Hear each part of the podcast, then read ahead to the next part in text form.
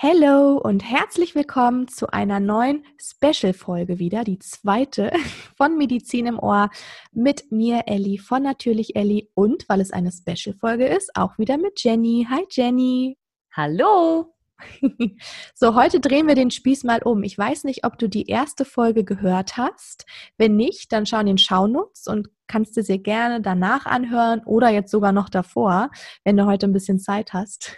Und zwar habe ich da Jenny gequält und wir haben, naja, nee, gequält habe ich dich eigentlich nicht, oder Jenny? Nee, das war eigentlich, das war okay. Ich will mal so sagen, sie hat das souverän gemeistert. und ich hoffe, ich meister das. Prüfer. Oder Prüferin. Prüferin Jenny.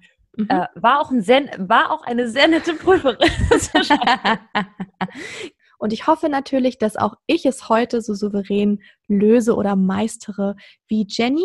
Warum machen wir das? Wenn das jetzt die erste Folge ist, die ihr hört von den Special-Folgen, wir machen das, damit du mehr Sicherheit in der mündlichen Prüfung bekommst und an unseren Gesprächen merkst oder lernst, wie ist die Struktur. Genau. Dann ähm, spielen wir mal hier ein bisschen Musik und dann geht's auch schon los, oder? Auf geht's. Bis gleich. Ich bin Elli von Natürlich Elli und du hörst meinen Podcast Medizin im Ohr. Wir beschäftigen uns hier mit Themen rund um Medizin, klären offene Fragen und führen spannende Gespräche mit inspirierenden Gästen. Wenn du also ein paar Minuten Zeit hast für ein bisschen Medizin im Ohr, dann lass uns loslegen.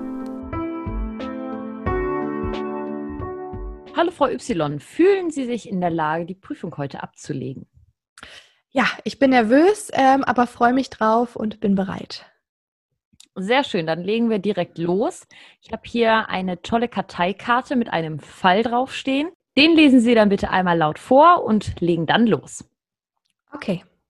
Mein Name ist Frau Y und ich lese jetzt den Fall vor. In ihre Praxis kommt eine Mutter mit einem dreieinhalbjährigen Kind. Das Kind geht seit einem halben Jahr in die Kita und der Mutter fällt auf, dass es eine Erkältung nach der anderen hat. Sie kann das Kind kaum weiter in die Kita schicken, denn es ist immer wieder krank und hat Fieber. Auch haben die Erzieher festgestellt, dass die Kleine sich nicht so gut in die Kita einfindet und weder mit anderen noch alleine spielen möchte. Das kann, das das kennt die Mutter so von ihrer Tochter gar nicht. Zu Hause quengelt das Kind aktuell auch wieder viel und ist sehr müde. Die Erzieher meinen allerdings, das könnte auch an der Eingewöhnung in die Kita liegen. Sehr gut. Wie gehen Sie jetzt vor?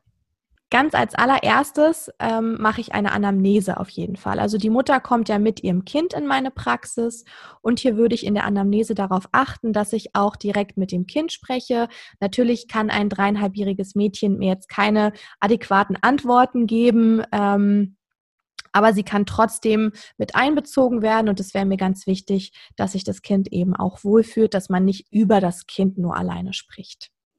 Das hört sich so an, als ob das Kind sich bei Ihnen wohlfühlen würde. Wie das hoffe ich. Weiter. Ja, ähm, also ganz als erstes würde ich abklären, ob es sich um eine Infektion oder einen Notfall handeln könnte. Infektion natürlich, ähm, das Kind ist gerade in die Kita gekommen, hier kursieren vielleicht viele Kinderkrankheiten. Jetzt habe ich im Hinterkopf, dann hätte ich natürlich auch als Heilpraktikerin Behandlungsverbot. Das muss ich immer berücksichtigen. Ähm, dementsprechend würde ich mir auch als erstes, wenn die Mutter den Impfpass dabei hat, den einmal angucken und wenn nicht die Mutter fragen, ob das Kind geimpft ist und wann die letzte Impfung war.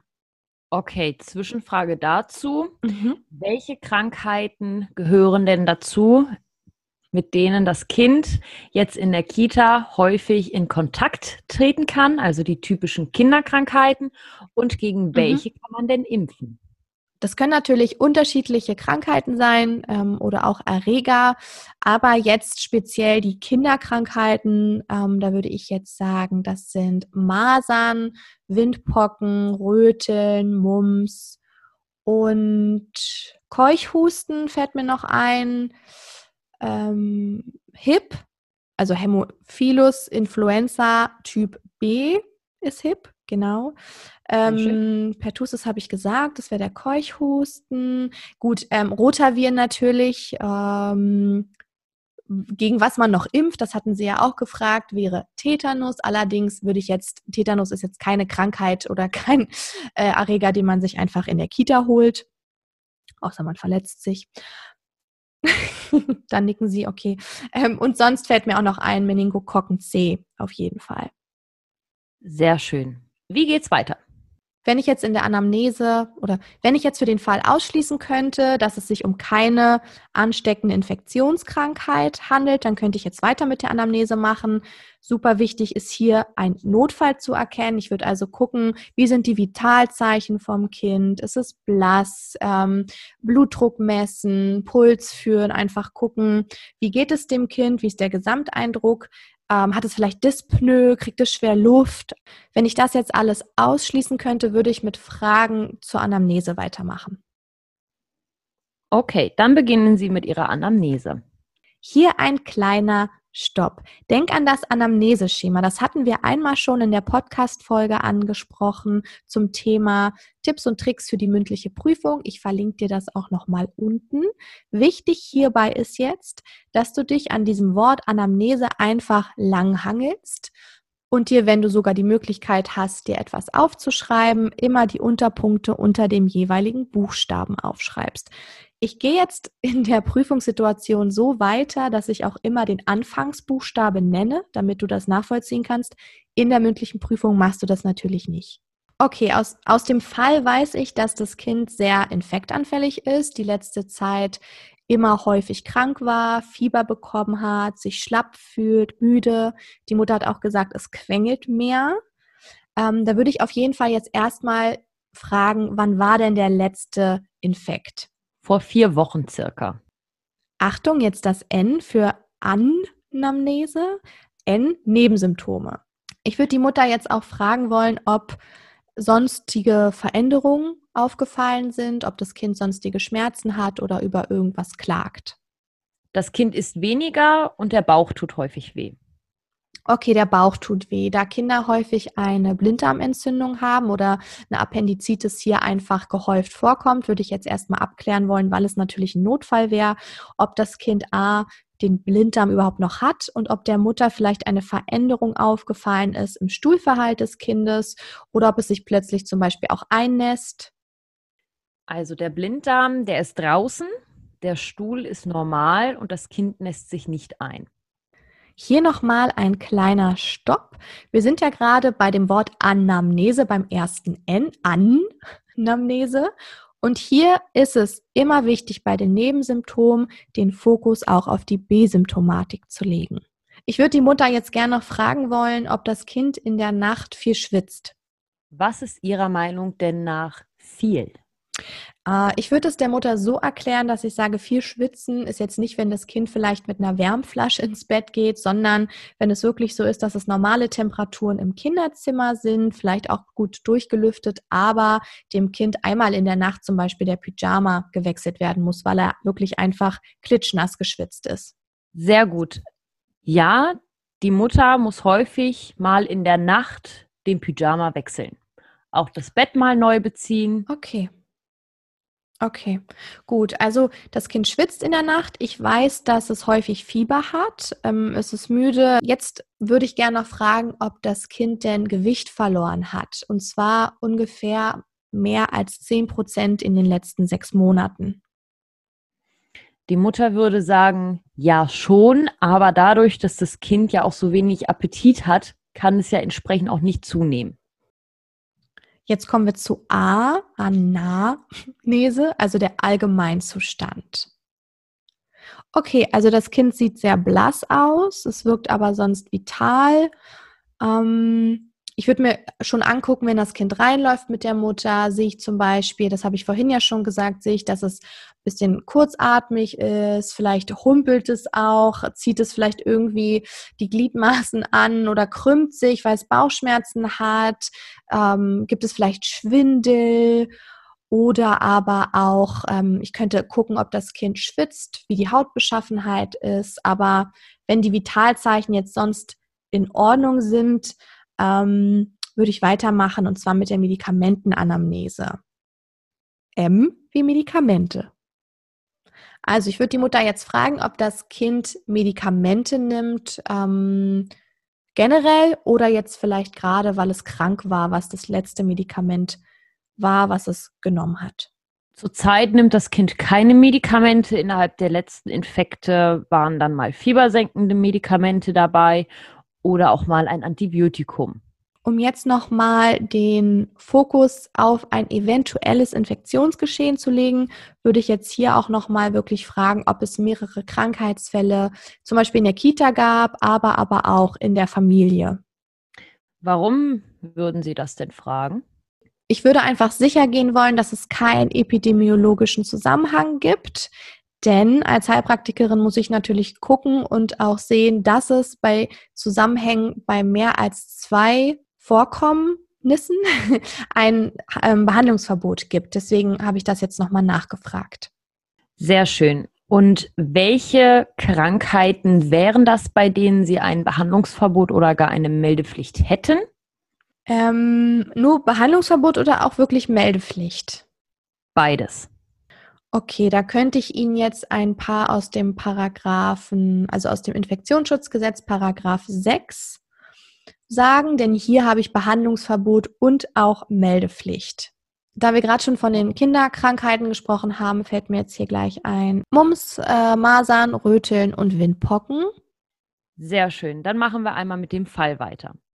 Okay, ich war bei der Anamnese. Jetzt würde ich hier noch fragen nach den, Achtung Leute, N für Neigungen, nach den Neigungen vom Kind. Ich würde fragen, ähm, hat das Kind sonst bestimmte Hobbys? Und ganz, ganz wichtig, weil ich sehe schon, das Kind ist blass, sieht aus wie eine Anämie, würde ich hier auf jeden Fall nach der Ernährung vom Kind fragen. Also wird das Kind vegetarisch oder sogar vegan ernährt?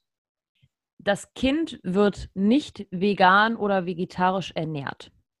Dann würde ich jetzt nach Vorerkrankungen fragen. Achtung, E, Anamnese nach Erkrankungen und hier explizit Vorerkrankungen. Also würde ich ähm, auch auf die Familienanamnese gehen. Gibt es hier bestimmte Erkrankungen schon in der Familie? Gibt es zum Beispiel, ich denke jetzt gerade an diesen Fall, gibt es Leukämien? Gibt es andere maligne Geschehen, Herz-Kreislauf-Erkrankungen? Kann die Mutter mir da irgendetwas sagen?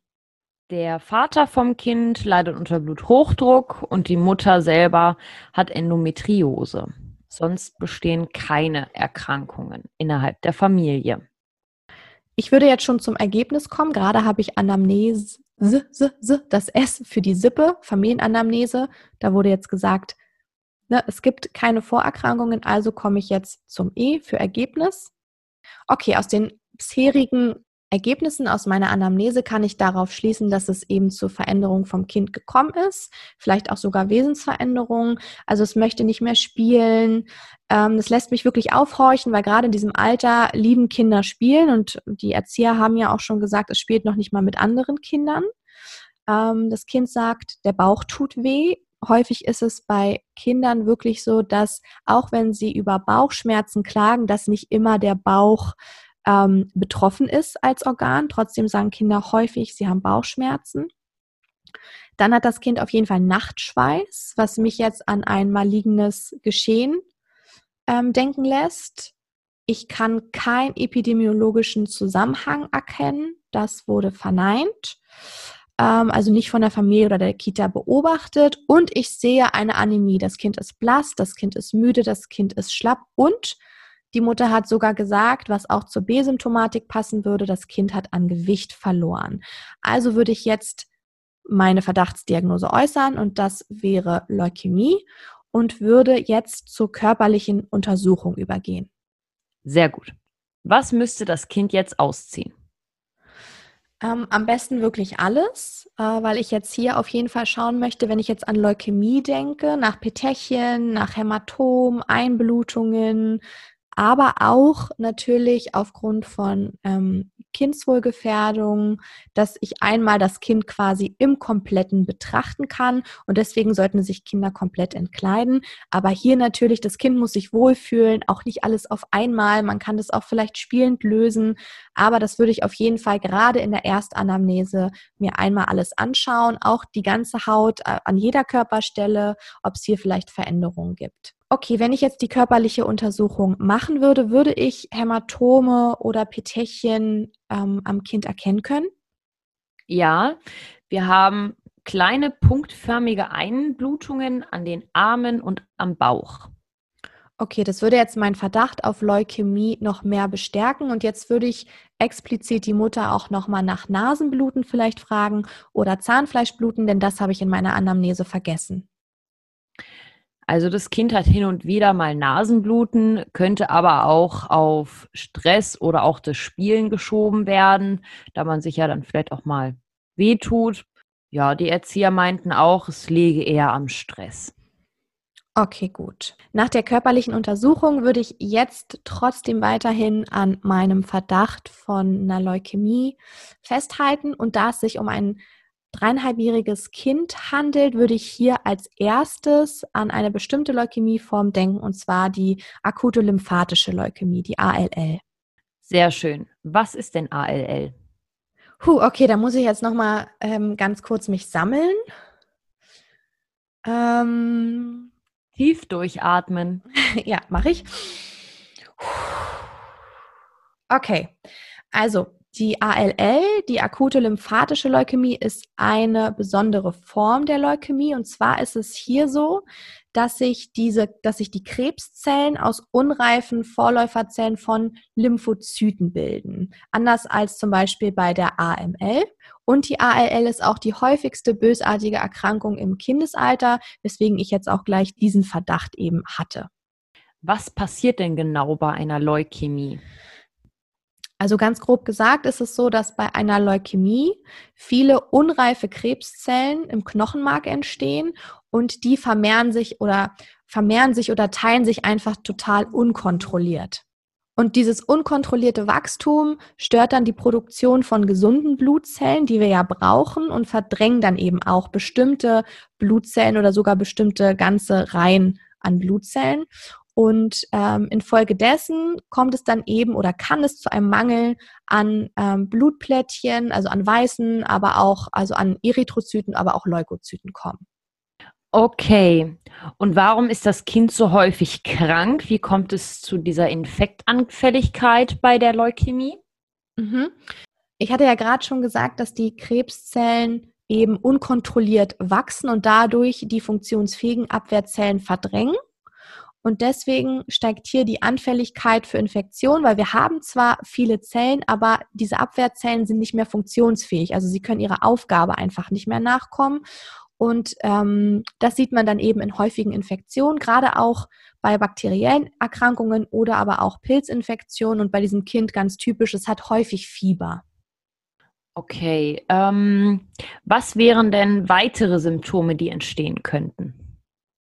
Bei der Leukämie ja. Okay, ähm, genau, also das Kind könnte über Knochenschmerzen klagen. Wir hatten schon das Nasenbluten, das Zahnfleischbluten, Bauchschmerzen, Übelkeit, Erbrechen können vorkommen.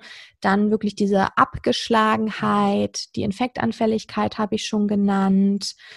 Ähm, genau, diese Knochenschmerzen sind häufig auch an den Extremitäten, also Arm und Beine. Selten befallen die ähm, Krebszellen auch die Haut, dann kann es eben zu verschiedenen Hautveränderungen kommen, es kann zu Flecken kommen, aber auch so zu Knötchen oder Juckreiz.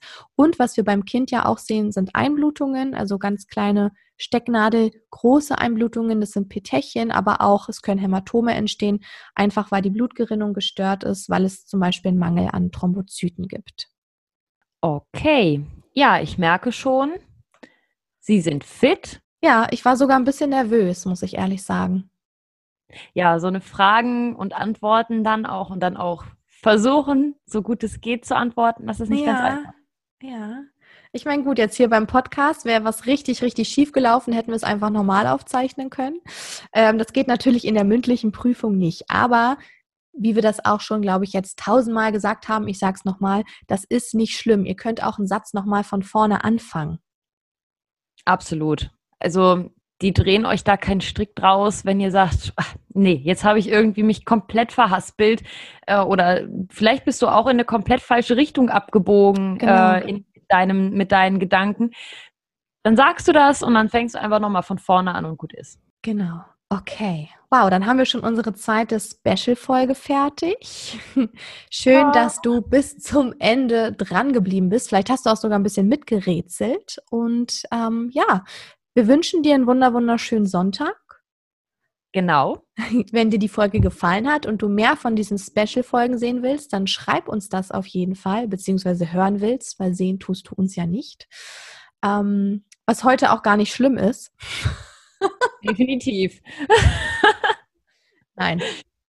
Genau. Bewerte diesen Podcast gerne, wenn er dir gefallen hat. Gerne mit vier oder fünf Sternen. Darüber freuen wir uns sehr. Und ansonsten findest du alle Informationen, die du brauchst und auch unsere Instagram-Accounts, Facebook-Gruppe in den Show Notes. Gut, vielen Dank, dass du dabei warst, Jenny. Ja, ich bedanke mich und wünsche dann, euch allen noch einen schönen Sonntag. Genau, dir auch. Und dann hören wir Danke. uns bei der nächsten Special-Folge. Bis dann. Ciao. Tschüss.